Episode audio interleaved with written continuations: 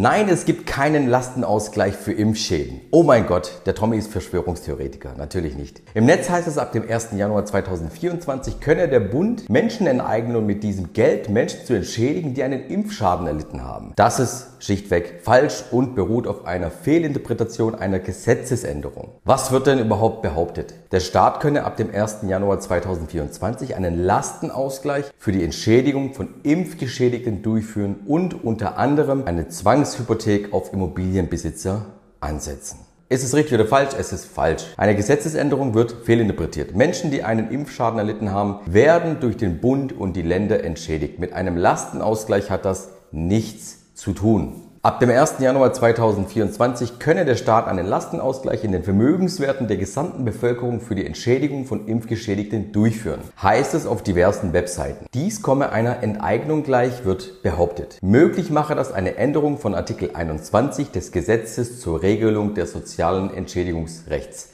sogenanntes Lastenausgleichgesetz. Doch die Behauptung ist falsch und beruht auf einer Fehlinterpretation einer Gesetzesänderung vom Dezember 2019, die 2024 in Kraft tritt. Menschen, die einen sogenannten Impfschaden erlitten haben, werden laut Infektionsschutzgesetz vom Bund und den Ländern entschädigt. Die Details dafür sind aktuell im Bundesversorgungsgesetz geregelt. Mit einem Lastenausgleich hat das aber gar nichts zu tun.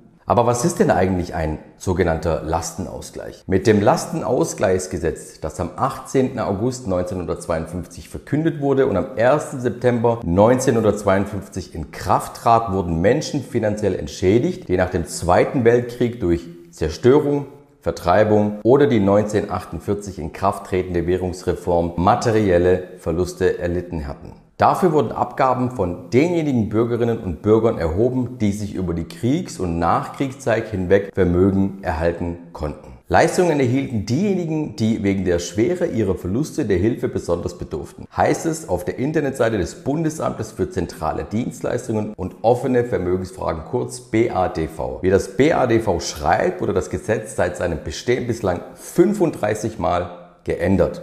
Die Änderung des Gesetzes, die nun für Aufregung sorgt, fand am 12. Dezember 2019 statt und wie schon erwähnt, tritt am 1. Januar 2024 in Kraft. Die Änderung geschieht im Rahmen eines neuen Gesetzes, dem Gesetz zur Regelung des sozialen Entschädigungsrechts. Unter der Überschrift Soziales Entschädigungsrecht neu geregelt und deutlich verbessert erklärte das Bundesministerium für Arbeit und Soziales BMAS am 14. Januar 2020 was es mit diesem neuen Gesetz auf sich hat. Mit der Gesetzesänderung vom 12. Dezember 2019 sei ein neues Sozialgesetzbuch geschaffen worden, das 14. Sozialgesetzbuch. Dadurch werde das soziale Entschädigungsrecht neu strukturiert. Bislang sei das Entschädigungsrecht vor allem im Bundesversorgungsgesetz BVG geregelt, das ebenfalls ursprünglich für die Ansprüche Kriegsgeschädigter geschaffen wurde. Da die Zahl der Kriegsopfer jedoch in Deutschland immer weiter abnehme, richte sich das neue 14. Sozialgesetzbuch vor allem an andere Gruppen, so das Ministerium. Dazu zählen Opfer von Gewalttaten, zum Beispiel Terroranschläge, aber zum Beispiel auch Menschen, die einen Impfschaden erlitten haben. Die Änderung am Lastenausgleichsgesetz wird falsch interpretiert. Im Lastenausgleichsgesetz ändern sich durch das neue Gesetz vor allem Bezeichnungen und Verweise. Zum Beispiel wird die Formulierung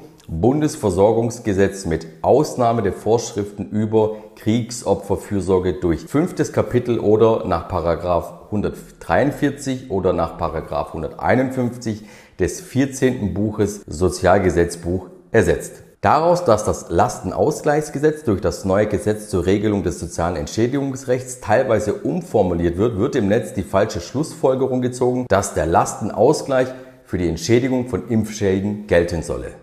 Das Thema ist aber sehr kompliziert, weil sich hier mehrere verschiedene Gesetze aufeinander beziehen. Wichtig ist aber, das Lastenausgleichsgesetz kann nicht angewendet werden, um Menschen mit Impfschäden zu entschädigen. An einer Stelle des Gesetzes, Paragraph 276 Krankenversorgung, Pflegeversicherung, heißt es zwar, dass Menschen durch das Lastenausgleichsgesetz auch Leistungen für Krankenbehandlungen bekommen können. Diese entfällt aber laut dem Gesetz, wenn nach dem Bundesversorgungsgesetz mit Ausnahme der Vorschriften über die Kriegsopferfürsorge ein Anspruch auf entsprechende Leistungen besteht. Aktuell haben Menschen, die einen Impfschaden erlitten haben, Ansprüche nach dem Bundesversorgungsgesetz. Das geht aus dem 60. Paragraphen des Infektionsschutzgesetzes hervor. In Zukunft also ab Januar 2024 sollen diese Ansprüche das über das 14. Sozialgesetzbuch geregelt sein. Das hat aber mit einem Lastenausgleich für den Abgaben von Bürgerinnen und Bürgern erhoben werden also nichts zu tun. Der Bund haftet bei Impfschäden, er beschlagnahmt dafür aber nicht das Privatvermögen oder die Immobilien seiner Bürgerinnen und Bürger. Auf der Internetseite beantwortet das Bundesgesundheitsministerium die Frage, wer haftet, wenn es zu einem gesundheitlichen Schäden durch die Impfung kommt. Eindeutig dort heißt es, dass für alle Schäden, die im Zusammenhang mit der Schutzimpfung eingetreten sind, bundeseinheitlich ein Anspruch auf Entschädigung bestehe. Bei Impfstoffen, die von staatlichen Stellen öffentlich empfohlen werden, wie es bei den Covid-19-Impfstoffen der Fall ist, haftet laut 60 des Infektionsschutzgesetzes grundsätzlich die Bundesrepublik Deutschland. Die Geschädigten können einen Antrag auf Versorgung nach dem Bundesversorgungsgesetz stellen. Auch die Bundesländer müssen auf Antrag für die Versorgung aufkommen, wenn eine geimpfte Person durch eine von der obersten Landesgesundheitsbehörde öffentlich empfohlene Schutzimpfung einen Impfschaden erlitten hat, wie es auf der Internetseite infektionsschutz.de der Bundeszentrale für gesundheitliche Aufklärung heißt. Dass für diese Entschädigungszahlungen das Vermögen von Privatpersonen herangezogen wird, ist dort jedoch nirgends zu lesen und geht auch aus der Gesetzesänderung vom Dezember 2019 nicht hervor. Zu diesem Ergebnis kamen auch die Faktenchecker der deutschen Presseagentur. Ich hoffe, ich konnte jetzt hier ein bisschen Licht ins Dunkle bringen, nachdem auf Instagram und TikTok sich wirklich die Leute sehr, sehr viele Sorgen gemacht haben und nicht wissen oder wussten, was konkret jetzt passieren wird übernächstes Jahr. Und deswegen habe ich hier ein bisschen Licht ins Dunkle gebracht. Alle Quellen, die ich daran gezogen habe, findet ihr in der Videobeschreibung. Seriöse Quellen, wo ihr das auch selbst alles nachlesen könnt. Ich habe das jetzt alles mal in diesem Video einfach kompakt zusammengefasst, damit ihr die wichtigsten Informationen bekommt. Hoffe, ich konnte euch damit helfen, euch auch ein bisschen die Angst nehmen und vielen Dank für deine Aufmerksamkeit dass du dir das Video von Anfang bis Ende angeschaut hast. Ich freue mich, dich nächsten Sonntag um 20 Uhr wieder zu sehen auf meinem Kanal Emotommy. Vergiss nicht, ein Abo dazulassen und die Glocke zu aktivieren, damit du auch immer Bescheid weißt, wenn ein neues Video kommt. In diesem Sinne, bis zum nächsten Mal. Ciao.